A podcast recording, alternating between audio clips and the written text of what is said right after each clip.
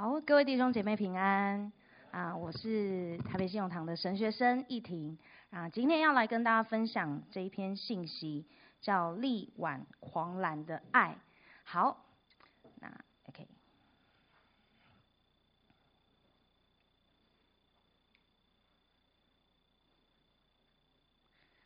好，那力挽狂澜的爱，大家跟我一起念一次：力挽狂澜。啊！为什么听到有人讲力挽狂澜？再一次力挽，力挽狂澜。再念快点，力挽狂澜，力挽狂澜。好，有点难念。好，OK。好，力挽，力挽狂澜呢？这个成语的意思就是像这上面 PPT 上面看到的，就是比喻竭力的来挽救险恶的局面，让这个局面不要再继续的失控下去。那当我读到今天的这一段经文的时候，我有就是想到了去年有一个社会的一个新闻，我不知道大家有没有看过，但这个新闻非常的有争议，有看过吗？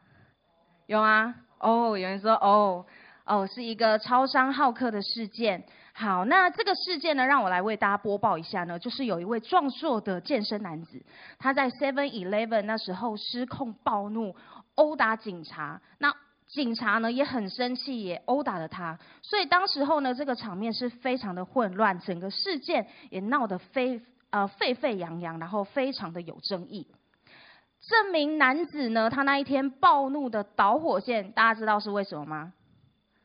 哎，对，你们都知道，买不到鸡胸肉。好，回到我们今天马可福音十一章。耶稣来到了这个无花果树的前面，他找不到果子，然后就责备这一棵树。其实这个状况、这个场面在圣经当中是非常不平常的。然后我们刚才还读到耶稣他在哪里翻桌？圣殿。耶稣在圣殿翻桌，整个桌子就这样并轨这样子哦，然后轰出非常多的人。这怎么看？这怎么跟我们平常在圣经上面看到的耶稣的形象有一点不一样？又或者大家会不会跟我想，跟我一样，看到这段经文，然后就想到了超商好客？哈，我该不会就是耶稣要咒诅的那个人？因为我上面好像没有果子。又或者我会不会是被耶稣轰出圣殿的那些人呢？所以今天的信息，让我们来解开我们心中的疑惑，我们来了解上帝的心意。开始解释这一段经文之前呢，我要带大家来看到这一段经文的架构是这样子。我们刚才全部把它念过一次了，那其实我们可以把它分成这三个架构。那这个架构要带我们来看到故事的场景。首先是十二节到十四节，我们看见了耶稣咒诅无花果树。再来十五到十九节呢，耶稣洁净圣殿。二十到二十二节，或是到后面的呃经节里面，耶稣在说明无花果树的教训。好，那当我给你们看了这个结构之后，又发现哎，有点奇怪耶。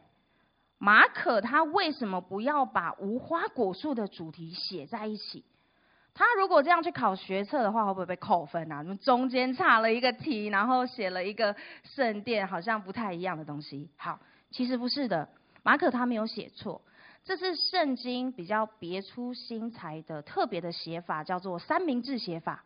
中间那一块是肉，中间那一块其实跟上下有关系。然后也是它的重点哦，OK，所以今天我们要来看咒诅无花果树跟洁净圣殿，他们在到底在讲什么样一样的事情？那等一下我就会分成这三段来跟大家讲解今天的经文，大家要跟上哦。好，所以从第一段我们来看到耶稣咒诅无花果树。好，那一天呢，呃，门徒就跟耶稣他们来到了圣殿，他们从哪里去到圣殿？他们从伯大尼，所以我们可以看到这一张图片。他们在耶路撒冷外的一个地方叫做伯大尼，然后前一天他们还去这个伯法其骑了小驴驹进耶路撒冷。那当时候的时空就是逾越节快到了，他们就住在呃附近的伯大尼，要来预备过节。可是呢，犹太人的逾越节就像我们现在华人的过年一样，就是他们全部都会返乡，只是他们全部的人都会涌回耶路撒冷来去过节。然后他们是从各个地方携家带眷的回到耶路撒冷要来献祭。在刚才第二十呃第十二节那边的描述是讲到说，耶稣跟门徒他们要再次去到耶路撒冷的路上，耶稣就饿了，他想吃东西。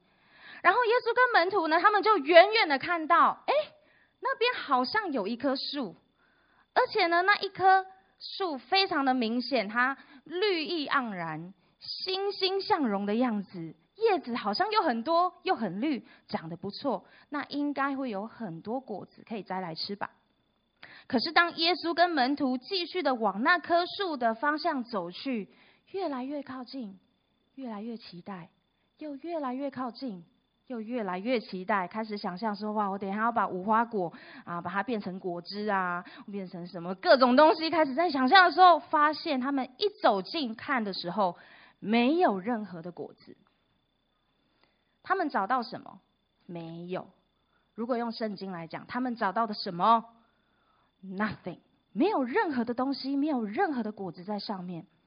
好。那如果是我，我想说啊，没有就没有啊，啊就就反正耶路撒冷快要到了嘛，我们就进去城里去买也是可以嘛。因为刚才嗯、我们看到圣经说，他不是收无花果的时候，但耶稣竟然对这个树说：从今以后，永没有人吃你的果子。耶稣竟然对这一个树责备说：从今以后，没有人，你没有果子。可以给任何人吃，这么严肃诶，这不是耶稣他放在心里面的一个 OS 一而已，这是耶稣讲出来的话，让旁边的门徒他们都听见了。很奇怪，我就觉得这里我有第一个疑问：耶稣他饿到会 emo 吗？耶稣他饿到生气吗？奇怪，耶稣，你要劝呢？这问题有这么严重吗？你就是找不到果子，然后那个城市就快要到了，你就再去买啊，又不是收无花果树的季节。耶稣，你硬要吃，你这样不是强人所难吗？耶稣，如果你饿了，你不用骂一棵树嘛，骂到连门徒都听见了啊，还有人把它写下来，写在马可福音里面，然后现在被我们读到。或是耶路撒冷很快就到了，我们就忍一下嘛，忍耐嘛。好，耶稣，你跟超商好客是一样吗？生气吗？好，这边我就要来澄清一点了，我们的误会了。耶稣找不到果子的责备，跟超商好客买不到鸡胸肉，看起来好像都有点冲突。但是耶稣的情绪跟人的怒气是不一样的，原因也是不一样的。这边容易婷姐来跟大家科普一下，无花果树呢，它非常的特别。通常呢，它在三月的时候就会有出熟的果子，也就是我们现在这个月份。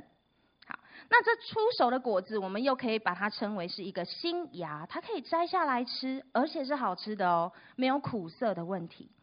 那如果这一些三月长出来的初熟果子，它一直没有被摘下来，它一直在这个树上长啊长啊长啊，长到五月六月的时候，它就会成为成熟的果子。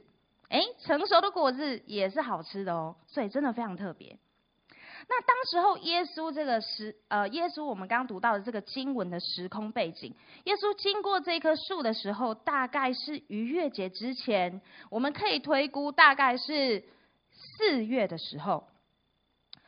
照理来说，三月的时候有出熟的果子，所以四月的时候上面应该会长出很多比出熟的果子在。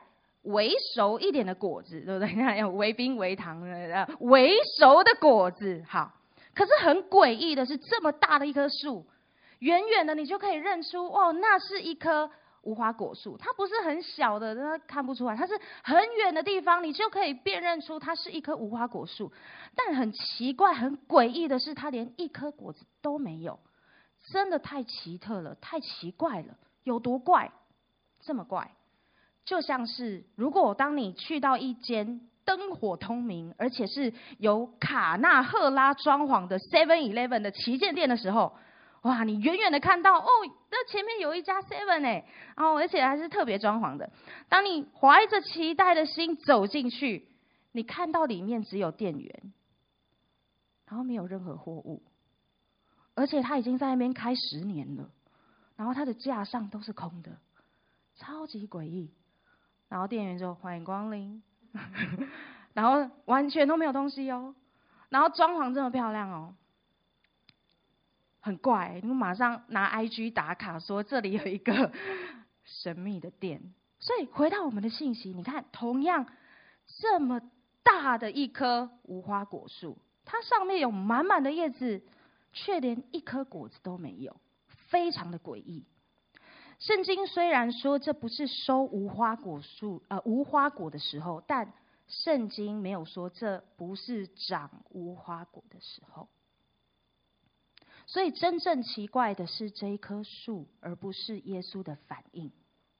因此耶稣才会在第十四节这边讲到说：从今以后，有没有人吃你的果子。那到底这个无花果树跟当时的圣殿有什么关系呢？这句话是非常重要的线索，让我们继续看下来。第二段，当耶稣跟门徒他们来到圣殿，我们刚才有念哇，耶稣把这些人赶赶出去，那一些做买卖的，然后还推倒桌子、推倒椅子，然后还不许别人从这边经过。然后还对他们说：“我的店不是万国祷告的店吗？怎么变成贼窝了？”哇！我们在其他的经文里面似乎没有看过耶稣对人这么凶，但是在这里，耶稣却把人赶出去，而且肢体的动作应该不小吧？那绝对对对，这样子。刚有人说啊，下面有人在比动作了。好，或是你可以想象，那不会是一个很 peace 的场面。耶稣他到底在激动什么？亲爱的弟弟妹妹，你没有想过耶稣他到底在激动什么？好，其实这不难理解。我现在请大家一起来想象，假如你今天，好，我们时间倒回去，刚才在九点二十五分、九点二十分或九点三十一分的时候，好，你就走下河列馆的呃这个楼梯。准备走进来，然后通常我们走进来的时候，就会有招待说欢迎，然后拿着圣经给我们，对不对？哎，你想象一下，如果今天你这样走下来的时候，突然你看到有一只牛从招待的前面走过去，哦，这样子，然后呢，你刚好踏进教会的那一刻，你脚踏下来，然后那一只牛也突然啪在你的面前。打了一个便便，你就会觉得我们教会怎么了？当时候你应该会觉得非常的错愕。这时候，当你要走进会堂的时候，突然有很多的鸽子从你的头上飞过，还掉下很多羽毛。你想说，我早上抓好头发来教会，可怎么一一进来就被这个鸟的很多东西弄弄乱了？然后呢？你就想说不行，我是一个爱主的人，我要进来敬拜神，来聆听神的话。你就无视这一切的脏乱，走进来的时候，聚会开始的时候啊，傅轩就带我们唱诗歌，啊，唱唱唱，突然这时候有一群很慢、很慢又很大声的一群生物，叫做羊，就从后面那个门走进来，大摇大摆的。走到这里来，然后还发出咩的声音，然后大家在敬拜的时候，他们就咩，然后还有一只羊跑去把灿军的谱咬下来，这样子哇。然后呢，你又发现奇怪，为什么教会那边有一个洞被炸出来一个洞，然后突然有一个陌生人拿着一包垃圾，他说我要去倒垃圾，他就从我们的舞台中间经过去了。你可以想象，河列馆变成这样。你 OK 吗？你 OK 吗？超级不 OK 的，太错了吧？好，所以你，我们来回想哦，耶稣当时候看到神的殿变成这样，很生气耶。如果你的河列馆，如果我们自己的场地变成这样的时候，我想说谁啊？什么羊啊？什么牛？什么鸽子啊？全部都把他赶出去！哎，耶稣当时到了圣殿的时候，他的景象比我们我们刚才所想象河列馆的状况还更糟糕、更恶心、更乱。而那是天父的殿，太可恶了！耶稣必须把他们赶出去。为什么？耶稣到底在激动什么？因为那是祷告的殿，那是敬拜神的地方，变成了一个贼窝。耶稣的动作有多大呢？耶稣把他们赶出去，这个赶出是逐出、驱离，而且我去找了英文的这个字，它叫 cast out。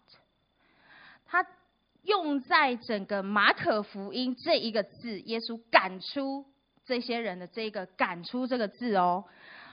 马可他用在马可福音里面出现了十八次，我去看，其中有十一次，你知道他都在赶什么吗？赶鬼。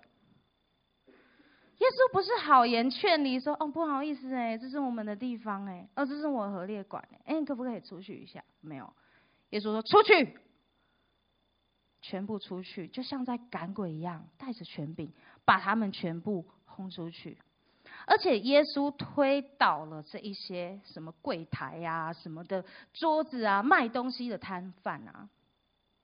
这个字呢，讲的是翻倒，而我更喜欢它英文的一个解释，叫 overthrow。overthrow 是什么呢？很像是你在玩西洋棋、玩象棋那样子，当你把对方的那个将军老大打掉的那个动作。有没有图片？打掉的那个动作叫做 overthrow。耶稣不只是推倒那个地方的桌子，耶稣更是灭掉了、推翻了、清除了这些乱源的权势，在神的圣殿里面。耶稣把他们的位置、把他们的凳子弄走，也不许任何人经过那个地方。耶稣说：“耶稣引用旧约以赛亚书讲到的，说神的殿是万国祷告的殿，但你们怎么让它成为贼窝？怎么让它成为强盗、土匪的大本营？”耶稣为什么这么说？因为当时候圣殿的敬拜跟献祭充满着腐败跟罪的问题，有哪些问题呢？我们来看，首先是第一个，当时的圣殿，他们阻挡了外邦人来到神面前祷告的机会。当时候圣殿的结构图像是这样，那因为逾越节献祭的东西货量真的很大，各地方的人又来过节，像过年一样，人山人海的，就像我们过年的迪化街那样。所以圣殿的外院有非常多的牛羊鸽子，到处都是粪便，非常的脏乱。而且他们开市集的地方开在哪里？他们开在原本让呃外邦人他们可以来到神面前祷告的地方。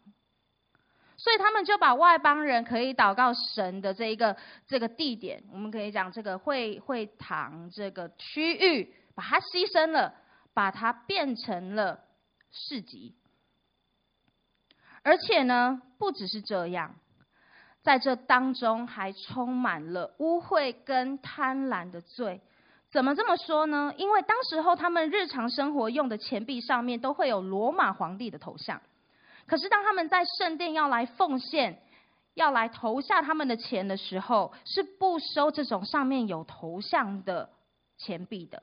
他们必须把他们的钱兑换成为银币，没有头像的银币或是银子，才能够来奉献。好啦，那就是在这个兑换的过程当中，有非常多的不公义的事情发生。在兑换的过程当中，这个摊贩就会在当中赚非常高的差价。有多高呢？差不多可能有。买卖的这个过程差不多有二十倍以上，而且当时候如果你在圣殿市集兑换东西或者买东西，都比外面还要贵哦。以当时候的物价来看，如果他买他在圣啊他在外面买一对鸽子，他大概是三点五个小钱。可是他在圣殿买一对鸽子，在这个圣殿所谓的圣殿市集买鸽子的时候，他要花七十五个小钱，差了二十一点四倍。什么意思？就是如果你今天在外面买一瓶可乐是三十块，如果有人来到河列馆做这样的事，你在河列馆买一瓶可乐要花六百块，这么多，你要喝吗？可是他们当时候必须献祭耶。他们把他们的钱要献祭的时候，或是把他的牛羊要献祭的时候，祭司就说：“啊啊，不行，你要重买。”哇！所以那时候整个圣殿市集充满着污秽，充满着贪婪的罪，就是抢钱啊，把神的儿女当成盘子，然后呢，神的圣殿充满了剥削的事情，而且当时候。的人也养成了一个随便献祭、随便敬拜的一个心态。原本献祭的话，他需要从家里带着一些牲畜来，有点麻烦。有没有人住新庄的？有吗？新店、万华有住住，还有人住哪里？中正区。淡水有人住淡，谁住淡水？啊、好，来你想象哦，你从淡水牵一头羊来到这里，你觉得会发生什么事？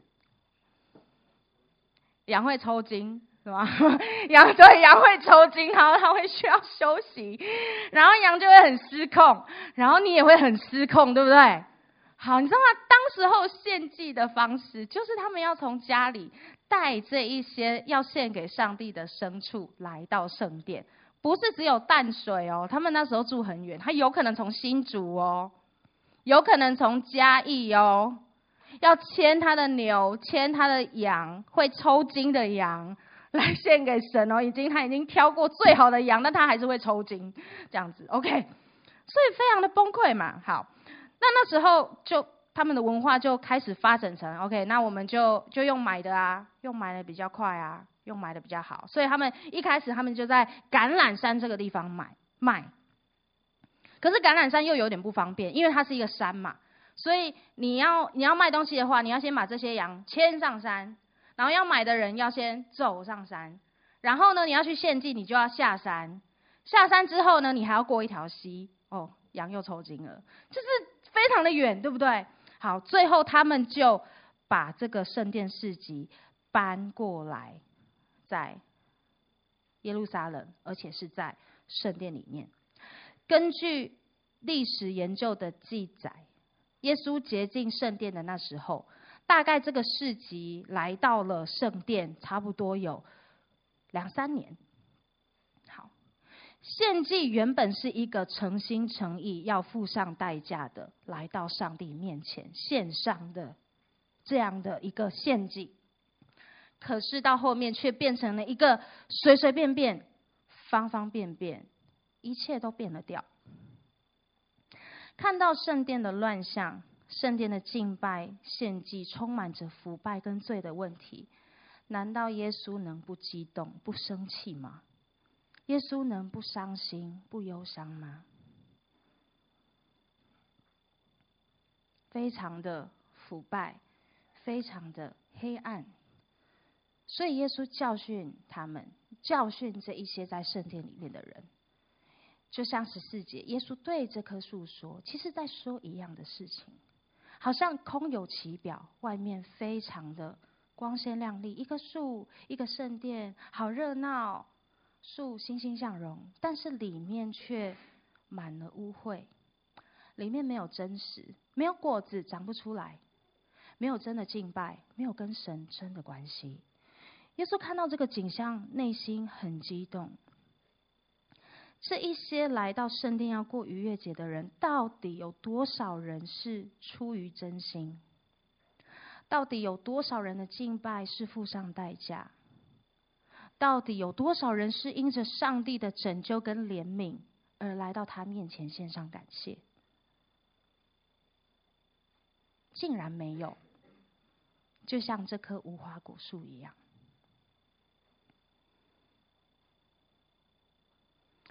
所以在隔天的早晨，当然耶稣他洁净了圣殿，在隔天，我们又看回了这棵树。彼得发现这一棵树连根都枯干了，这个被耶稣所咒诅的树枯干了，应验了。当我们读到这里的经文，我不确定你脑中的小宇宙会不会开始反省自己：我有没有长出果子？我有没有得罪上帝？好可怕哦！我会不会是耶稣咒诅的那棵树？怕耶稣对我生气，怕耶稣把我赶出去，怕耶稣咒诅我、责备我。OK，是的，耶稣他确实当时候用这一棵树，让我们知道神的审判有一天会来临。但耶稣只是要告诉我们这个真理吗？耶稣只是要跟你说，你再这样哦，你就没了哦。耶稣只是要这样讲吗？是吗？如果神只在意审判，如果神只在意我们看得见有什么果子，如果神只在意这个，那神为什么还要这么激动？耶稣为什么还要这么激动？神大可以无情的毁灭这一切，不用 emo 嘛？所以神到底要告诉我们的是什么？很多时候我们很怕比较强烈的一些字词、情绪，然后我们就看到这些，我们就陷入我们自己的情绪，我们没有办法看见我们现在所看见的这一段经文，或是这个事件，它更深层的意义是什么？我们就卡在哦，耶稣就生气啊，耶稣就责备啊，耶稣就翻桌啊。那为什么？好，最后我用一个故事让大家来体会一下，到底为什么？易婷姐是嘉义人，那我住在嘉义的时候啊，国高中都在嘉义，国小、国中、高中都住嘉义。住在嘉义的生活不像住在台北一样，我们出门没有捷运，没有公车，我们出门都一定是要爸爸妈妈来接我们。然后我们家那时候也管得比较严格，我是大概在国中的时候，我才有机会可能跟同学出去逛个街啊，出去玩。然后我记得有一次，我国中的时候段考跟同学出去玩逛王街，然后那时候也没有手机，我跟你们年代。还是有一点距离。我们那时候没有手机，所以我们都是出门的时候跟爸爸妈妈讲好说好，那我们三点的时候约在哪里，然后他就来接我。那那一天我记得我段考出去玩的时候，然后就跟我爸爸约了一个时间。我爸爸跟我说，到时候我在圆环接你。好，那天我就好开心哦，玩得很开心。然后看到我爸爸也是准时的来接我的时候，远远的看着他的车来，我就跟他挥挥手，哎，我在这里，我在这里。然后呢，我很期待，就是我很期待回家。可是当我爸爸的车开靠近我的时候，他用一个非常愤怒的眼神，跟非常大声的声音，在马路上对我咆哮说：“走开！你怎么在这里？”当时我吓到，哎，十二十三岁，然后我被我的爸爸在马路上大吼。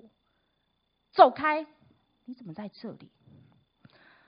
我上车之后，我爸爸还是非常愤怒的指指责我。那时候我心里觉得我好委屈、好难过。为什么爸爸要这么凶？后来一直到我长大的时候，我才懂这一份很激动的指指责，是因为他很爱我，他非常爱我。你知道为什么我爸爸那么生气吗？因为。我当时候在圆环等他，我们约在圆环。你知道我站在哪里吗？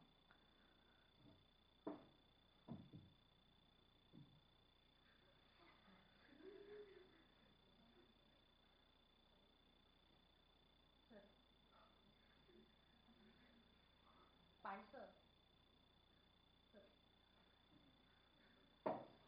我站在那里挥手，爸爸，我在这里。爸爸当然要说，你怎么在这里？赶快走开，很危险呢。你你明白我爸爸为什么那么激动了吗？你们刚刚都笑了，对不对？这个人怎么那么笨？怎么站在那里？他会被车撞哎！我把自己放在一个非常非常非常危险的地方。那我再问你，你觉得耶稣看着无花果树，看着圣殿，为什么要这么激动？一样的，耶稣知道这是一个很危险的路，是灭亡。众人远离神的心意，但是最后会有审判，你会没了，是整个没了。神不想要看到有任何一个他所爱的儿女沉沦灭亡，那是永远的死亡。耶稣来，他洁净圣殿，他推翻错误的诠释，让人可以没有拦阻的来归向神。耶稣来，他为我们的过犯，为我们的罪钉在十字架上，让我们不会进入灭亡的道路。你看，耶稣他的心是多么的忧愁，多么的担心。是的，面对这些不公义的罪，啊，不公义的罪和这一些事情，我们公义而且圣洁的神，他是会发怒的。但是真正承担这份罪恶的代价跟神愤怒的，却是这一位全能神的儿子耶稣基督。他是完完全全的神，他也是完完全全的人。他来成为人类的代罪羔羊，是为了你，为了我。耶稣他不只是担心，耶稣他还挡在我们前面。就像我爸爸那一天，他用他的车子挡住后面的来车，让我安全过马路。不管后面的车子怎么扒他、骂他，他就是让我安全过马路到一个安全的地方，他才离开。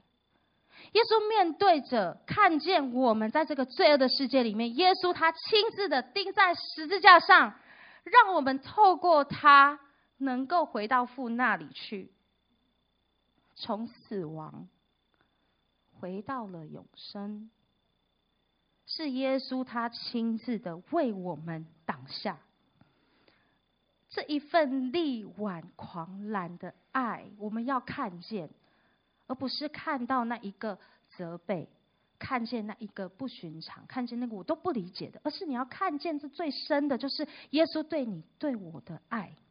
耶稣跟超商好客是完全不一样的，耶稣的爱。是让我们能够回到他的面前，他爱我们，他用尽自己的生命把我们从罪恶中拯救出来，因为他爱我们。在故事当中，这棵树没有机会了，死了。但，亲爱的孩子，我们不是树，我们是人，我们是神所爱的人。神给我们机会，让我们被洁净，让我们可以回到神那里。给他所爱的人有这么宝贵的机会，好不？最后在信息结束要祷告之前，我们用一分钟的时间来默想今天所领受的信息。到底我的心有什么是不干净的东西，是不讨神喜悦的？我需要耶稣来洁净跟拯救，求神来光照我们，洁净我们，让我们回到他的面前。让我们一起来默想。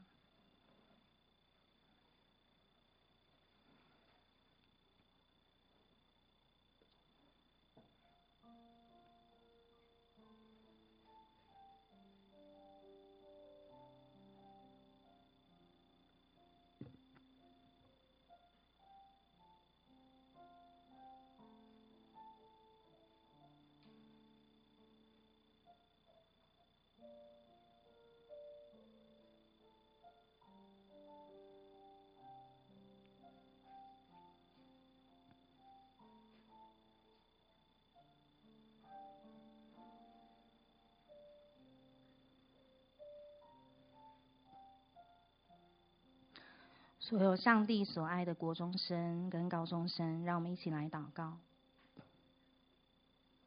亲爱的天父，在我们内心里面有一些不干净的东西，主，我们真的需要耶稣的洁净和拯救。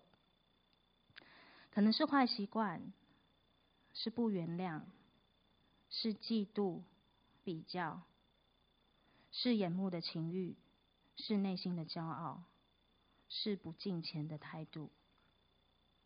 主，今天早上我们在你的面前谦卑我们自己，认我们自己的罪。